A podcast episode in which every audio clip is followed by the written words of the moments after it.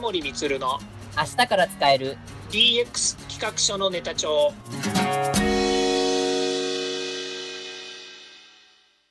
こんにちはサートプロの近森充ですこんにちはアシスタントの堀内隆ですこの番組は IoTAI の教育事業の専門家近森充が DX デジタルトランスフォーメーションについて実際の事例を交えながら DX とは何か DX でどんな未来ができるかをご紹介いたします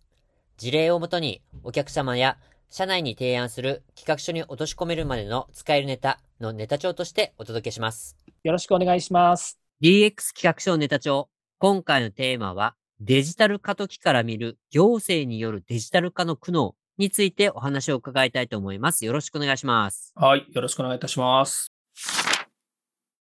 女性は60代が一番高いんですよね。うんだからその辺はもしかしたらその心に余裕がある可能性は高いっていうのは見受けられるそうんなんかね今ね話してて思い出したんですけどね、う。はい。当時私がね、30代結婚した後のその時なんですけどね、はいよくね、奥さんから電話かかってきたんですよ。今、市役所の窓口に、まあ当時は区役所なんだけど、区役所の窓口にいるんだけどとか、うんうん。ね。で、うん、実はそのその時ね、豊島区に住んでたんですよ。ああ。ただね、豊島区ってあ23区の中で一番ね、子供が少ない地域なんですよね。当時ですかね。うん、今はどうかわかんないんだけど、当時ね、はい一番少ないって言われてて、かつ自分たちが住んでた地域は、本当に子供が少なくて、公園に行ってもね、子供が一人いればいい方で、えうー、ん、おじいちゃんがゲートボールしたりとかっていうことがあって、本当に子供少なくて、はい。で、小学校がね、あの廃校になるみたいなことが言われてたような場所もあったんですよ。おー、なると。うん。だから、その、なんていうのかな、あの、子供たちに出会える場所どこかっていうとね、インフルエンザの注射打ちに行ったね、区のサービスがあって、そこに行かないとね、子供たちに会わないみたいなことがあったんですよ。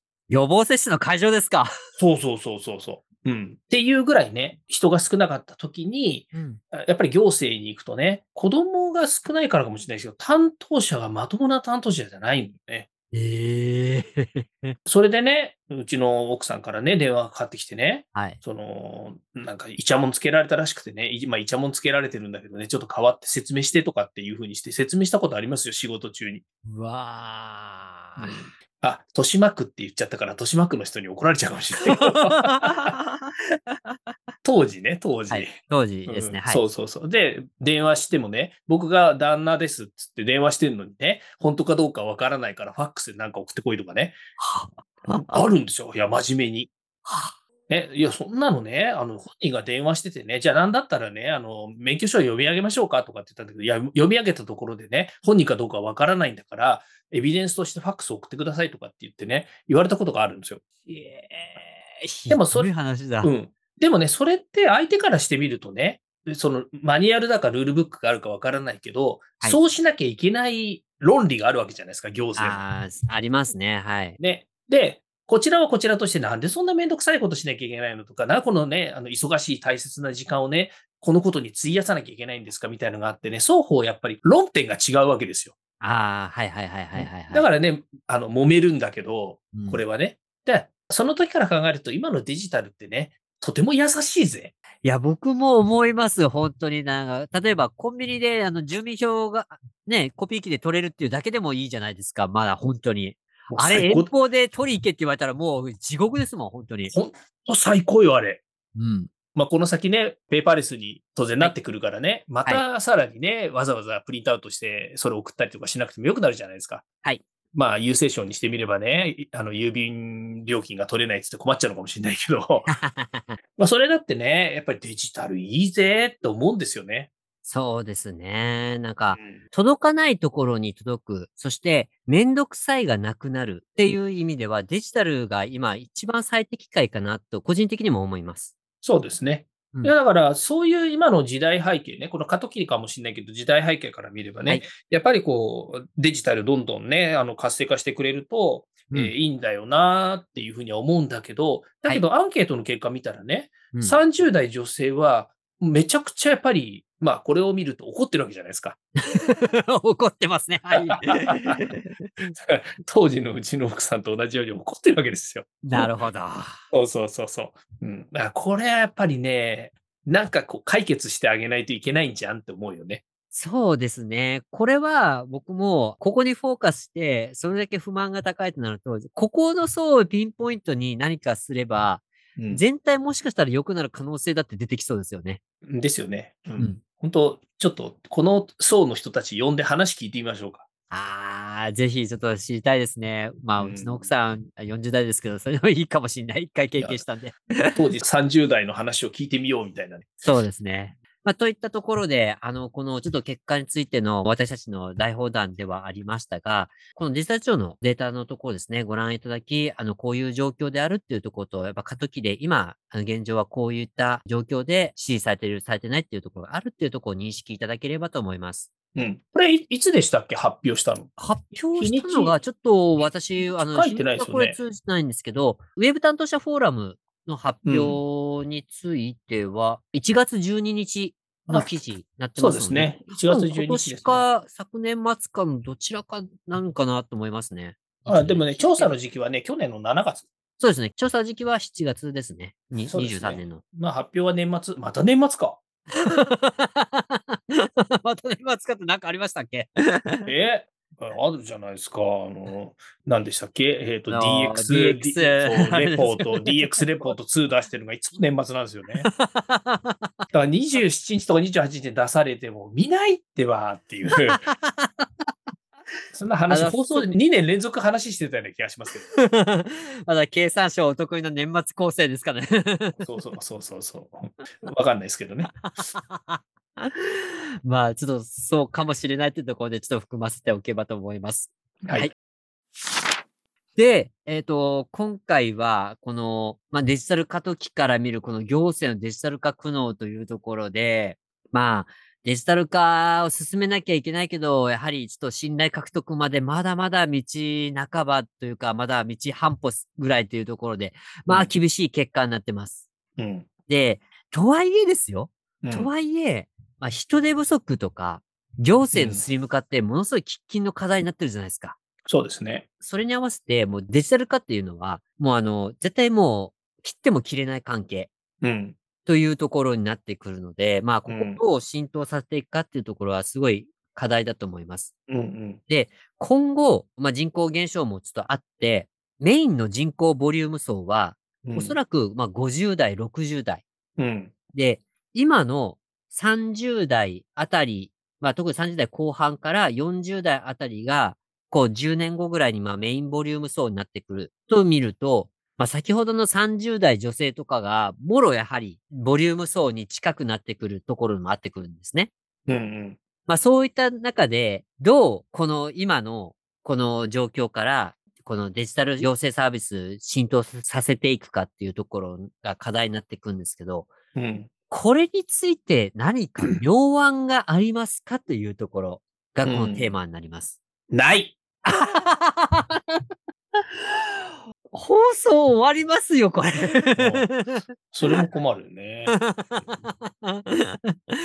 放送終わっちゃう。これいや、ないって言ったのには理由があってね。はい。なぜかっていうとね、皆さんご存知のようにね、スマートフォンが出てきてからこれまでね、相当いろんなものが改善とか解決されたわけじゃないですか。はい。で、さっきも言いましたが、デジタルの恩恵によってね、えーペーパーレスにこれからなろうとしてるわけですよね。はい。だからマイナンバーカードみたいなものだとしても健康保険証とかね、免許証とかが組み込まれたりしてね、やっぱりそういったな一元化のサービスによって得られるメリットっていうのが多くなるわけですよ。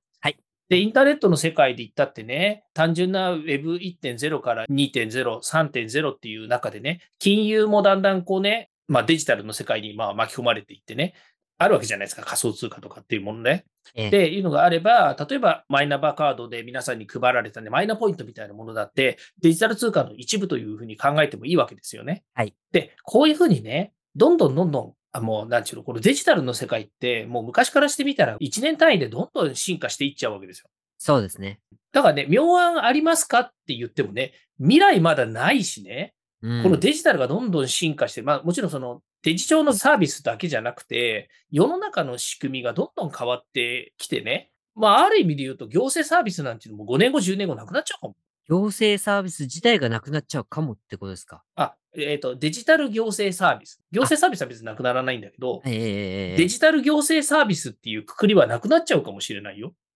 なるほど。うん。それはあれですかあの、デジタルであることがもう当たり前になってるから、デジタル行政サービスという故障がなくなるっていうことですか故障というか呼び名、うんまあ、もっと言うと、何もなくなっちゃうかもしれない。ということはみんな AI に組み込まれている。あー、なるほど。今僕の目の前にいる堀内さんは AI なんです はい、近森の AI です。よ。 そうそうそうみたいな。僕も AI なんですよ。あー。なるほ A- どそう AI が勝手に AI 同士が勝手に人間みたいなことをしてる社会、うんうん。何を言ってんでしょうね。よくわかんないんだけど ね。うんそんなことはないんだけど。まあだからその、さっきね、堀さんおっしゃってるような、そのデジタルって言わずとも、もうすべてのサービスがもうオンライン上に存在しているっていうような話になってくるかもしれないですよ。なるほど。うん、それはその、この技術だったりとかね、その世の中の進化によって、まあ今はないんだけどね、5年後、10年後にはもう本当にガラリと変わってる可能性があるわけですよね。そうですね。うん。じゃあ、まあ僕にしてみたら、この DX 企画書のネタ中で言えることは、デジタルをもっとね、今は過渡期かもしれないけれども、どんどんどんどんやっぱり活性化させて活用することによってね、みんなが使いやすいサービスになっていくんじゃないのっていうところだと思うんですよ。うーん。これは性善説で言えばね。はいっていうことなんですよ。だけど、じゃあ、今目の前にあるそのサービスを捉えてね、まあ、これだけやっぱり年代別も違うし、から男女差でも違うしね、もっと言うと地域別にも違ったりするわけじゃないですか。はい。じゃあみんながね、一つのサービスで一本化するっていうのができんのって話になったら、これはできないですよね、きっとね。そこは難しいですよね。ね、各自治体によっても取り組みが違うでしょうしね。うん、窓口に行けば、いそこにいる人も違うでしょうし、人数も違うでしょうし、規模も違うでしょうしね。ね、某なんとか高田市のようにね、議会が紛糾してるところもあるわけじゃないです か。だかはい。らそう考えるとね、やっぱりはそれを一本化するとか一元化するってのはなかなか並大抵ではないですよね。そうですね。うん。まあ僕にしてみたらデジ庁ができてね、まだ3年ですよ。で、その中でね、まあいろいろやることをやってきているわけなので、まだまだ僕にしてみたら始まったばかりだと思うしね。うんその中でやっぱり世界はもっと先進んでいるところがあるんだからね。うんまあよく言う話なんだけどね。あの、先頭を切ってる時ってやっぱり大変なんだけど、後から追っかけてる時っていうのは、まあ割と楽なんですよ。まあ、向かい風浴びないっていうやつですよね。そう。あと、目標があるから、ああ、そこまで行っときゃいいでしょうって、で行政でいうとこの前例主義があるわけですよ、世界ああ、なるほど。に。もう大好き前例主義ね。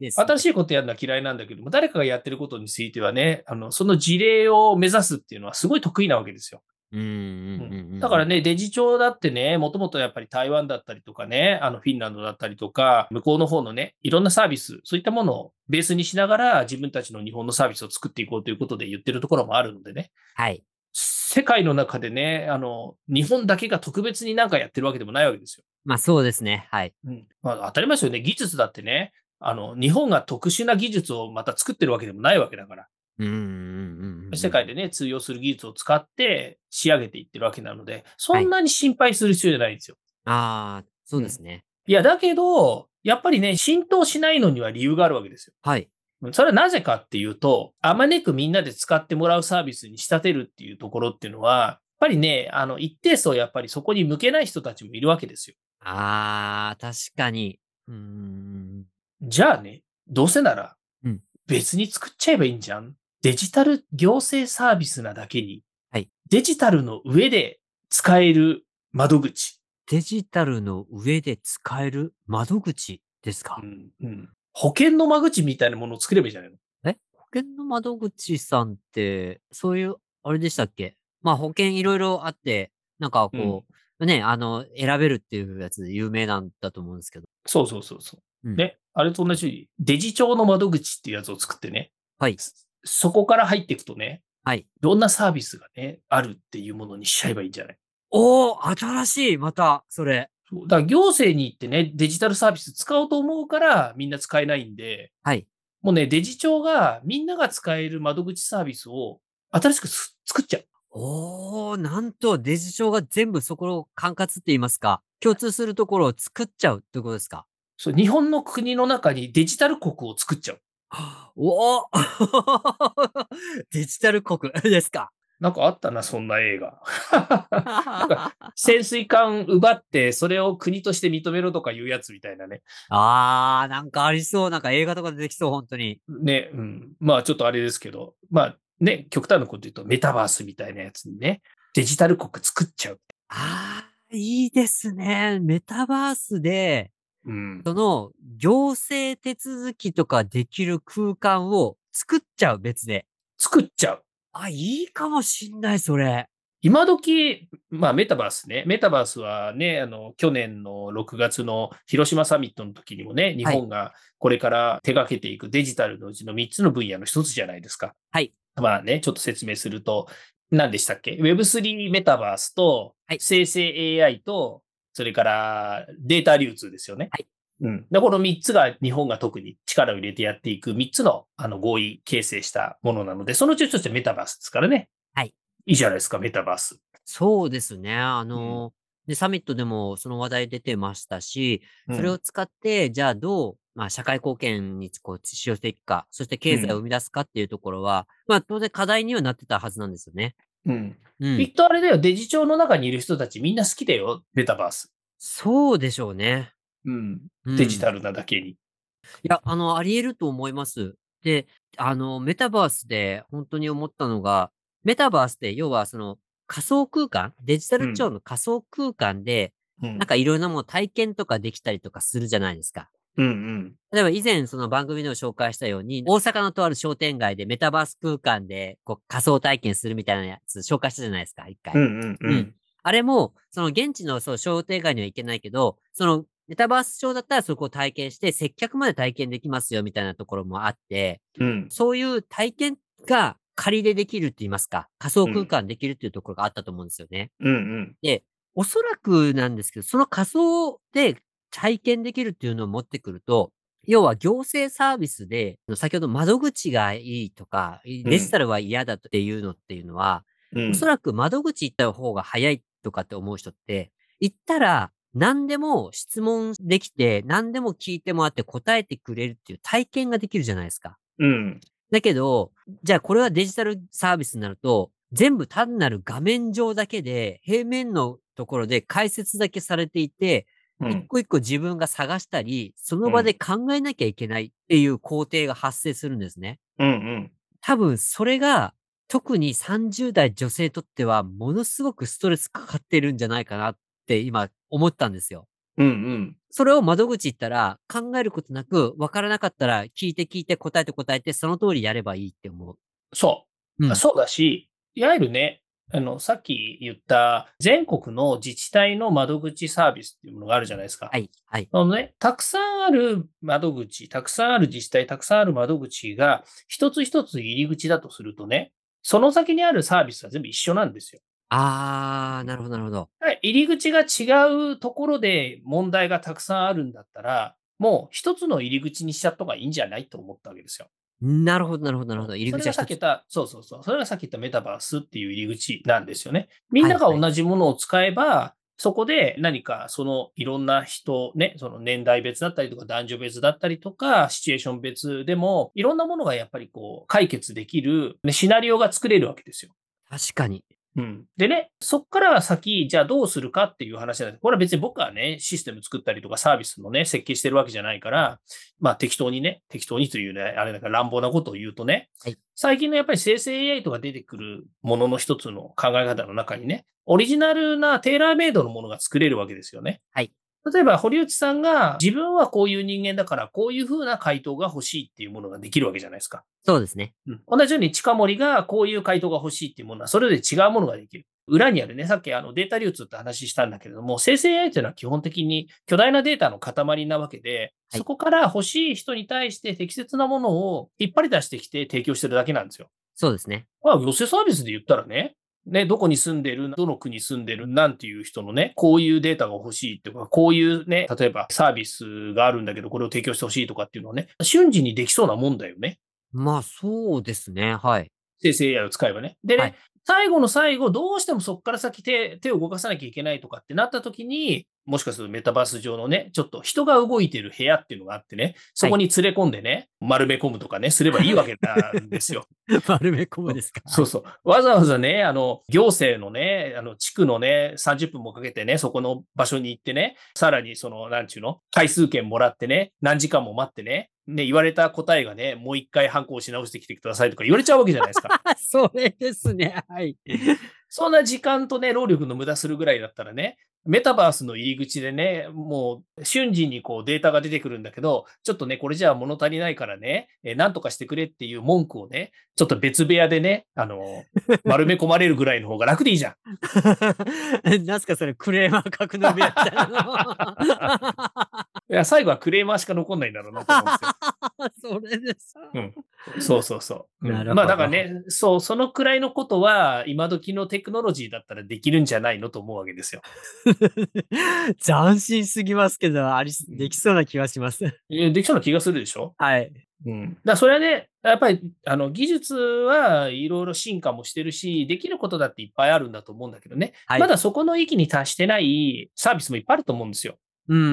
うん。だけどね、まあ、あのみんながね、便利だよねと。 はい。少々問題があってもね、便利だよねと思う方に、やっぱり意識を傾けてもらわないとね、ですそうね。窓口ででかい声出せばね、すべてが解決すると思うなよって感じなんですよ。いや、それは僕も納得です。うん、ね。やっぱそれにやっぱりね、あの人間ストレスかけたらね、ライフワークバランスが悪いわけですよ。悪いですね。そうそうそうそう。ちょっとね、あの、もう、ちゃんと言えないんだけどさ、ライフワークバランスが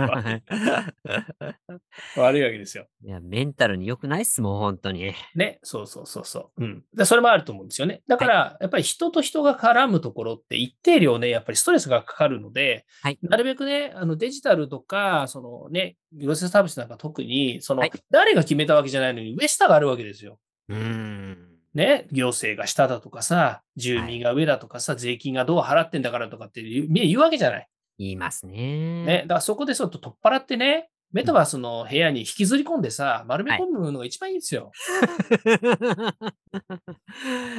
ああ、なんかそんな利用方法もあるんだなっていうところと、ああ、それが本当にできたら、これはあの、ある意味話題沸騰になるんだろうなというと思いました。 ね、それ言い出したの誰だとかつってね、なんか僕叩かれちゃったりしてね。この番組は炎上しますかそうそうそう、え炎上商法ですから。 まあ、まあ、まあ、ちょっと炎上とにかくとして、まあそういう解決方法も一つ考えられるんじゃないかなっていうところが、まあちょっと今回の私たちの、まあ一つの、まあ案として、まそあ、うねどこかの自治体さんが聞いてもらえるか、自治体長さんが聞いてもらえるか、ちょっうとんわからないですが、はい。でもこれデジ庁の人聞いてるよ。いや、聞いてほしいです、本当に。いや、聞いてるよ、絶対。聞いてますかね聞いてる聞いてる。あの人たちパトロイルしてるもんだって。 じゃあ、これを聞いていらっしゃるあのデジタル庁の方、ぜひ、あの、何かしら一個でもいいので参考してもらえば嬉しいです、本当に。あ、そもうう、ですそねれか、あの、この番組に出演してください。 そうですね、それも楽しい。本当のとこはどうなんですかって聞きます。そうですね。いや、少なくともね、今回のそのデジ庁さんの発表したデータと、ウェブタンさんの方でまとめていただいた資料を見る限り、私たちの自由な発言をさせていただくようなネタにしかなってないわけですよ。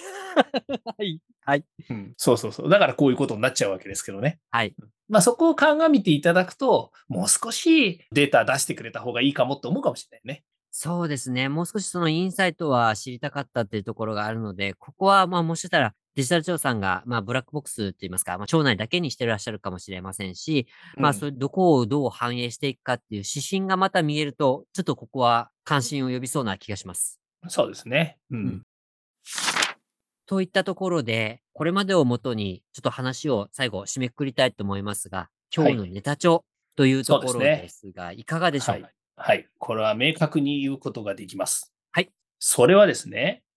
今までの世界の GAFA と言われてる、まあ、ある意味で言うと前例主義の会社がですね、採用してきたモデルっていうものをですね、ぜひ活用してほしいと思うわけですよ。はい。それは何かと、例えばですね、一つの例を挙げると、Google さんがよくやってるですね、はいえーサービスを立ち上げたらですね、それのサービスには必ず名前があるわけなんですけど、はいその後にね、ベータ版って書いてある。あ、はい、ありますね。うん。だからね、どんなにいいサービスでも、改善してどんどんどんどん作り上げてる段階ではね、ベータ版なんですよ。うん、確かに確かに。まあ、Google さんの面白いところは、これ、ベータ版が本チャになるとね、そのサービスを終えちゃうっていうね、なんか得意性があるんですけど ね。たま にありますね。はい。そうそう。だからね、今の、この日本のデジタル行政サービスもね、まだね、ベータ版なんですよ。はい。なるほど。そう。だからね、あの、文句もあるし、ね、使い勝手が悪いとこもあるしね、30代女性には嫌われてるかもしれないけれども、はね、みんなが優しい気持ちでどんどん使わなければ良いものにならんと。うんいう意味でのベータ版として、ちょっと期待をしようじゃないかと僕は思うわけです。確かに、今がベータ版というふうに認識すれば、まあ確かに先ほどね、このテーマでもありましたが、過渡期っていうところって、今は本当まさに進化中なんだ、今ブラッシュアップしているんだというふうに、うんできればみんながそういうふうに思ってもらえば、うんまあ仕方ないよね。不満はあるし、解決してほしい。じゃあこれは、いでは言いますけど、うんまあ、やっぱりデジタル化は必要だよねっていう風な流れを作っていくっていうのは必要ですよね。そうそう。だから、マイナンバーカードベータ版とかっていうふうに名前にしてくれればね、うんあ、そうか、Google も採用しているベータ版なんだからしょうがないよねってみんな思ってくれるかもしああ、それはかあったかもしれないですね。もしかしたら。れない。うん。まあ、多分そんなことはないと思うんだけどね。ああ れそうそう確なんだこれベータ版かよとかってね。ちゃんとしてねえんじゃねえかとかって日本人は思っちゃうからね。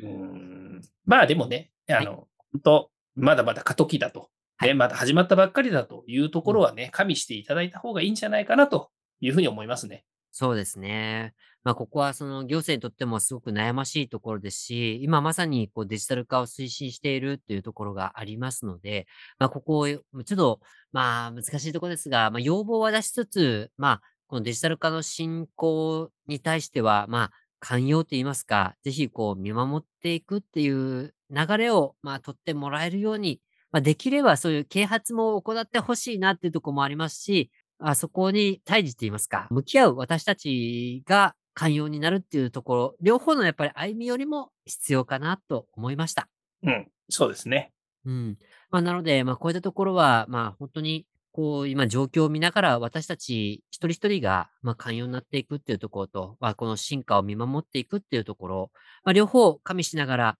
じゃあ、この解決方法は何かっていうところを、皆さんが、この一人一人、こう、妙案を出していったり、声を届けていくっていうところを、まあ、やっていただくようにすれば良いんじゃないかなと思います。そうですね。よし、堀内さん、じゃあ、デジ庁に行こいきますはい。はい あれ、行きますって宣言しちゃったから行かなきゃいけないのかな、私。う。いや、デジ庁に来てもらおうか。 そうですね。あああ、でそもんな上から目線な。いや、でも一回僕もデジタル調査のオフィス覗いてみたいです。そうですよね。うんん。ね、ぜひぜひ行ってみたいですよね。ですね。本当なんか、こう、庁舎見学とかやってらっしゃったら、ぜひちょっと僕誘ってください。うん怪しい人は入れてくれないんですあ、ごめんなさい。 そうです。 はい。といったところで、はい。あの、この行政のデジタル化についてお話を伺いました。また次回もいろんなこのテーマ、DX や AI、それからこのデジタル化も含めて、あのテーマを取り上げたいと思いますので、また次回もぜひお聞きいただければと思います。よ。はい。ぜひ聞いてください。お願いします。では、そろそろエンディングの時間になりました。今回お話ししたことが社内社外問わず企画提案のネタになれば嬉しいですね毎日更新近森光の DX 企画書ネタ帳は Spotify、Google、Apple 各種ポッドキャストおよび Amazon Music で配信しておりますチェックしておきたいという方はぜひいいねやフォローお願いいたしますまたもう少し詳しく聞きたいという方は Facebook で近森光で検索または東京都代々木にあります株式会社サートプロのホームページまでお問い合わせお願いいたしますよろしくお願いしますそれではまた来週また来週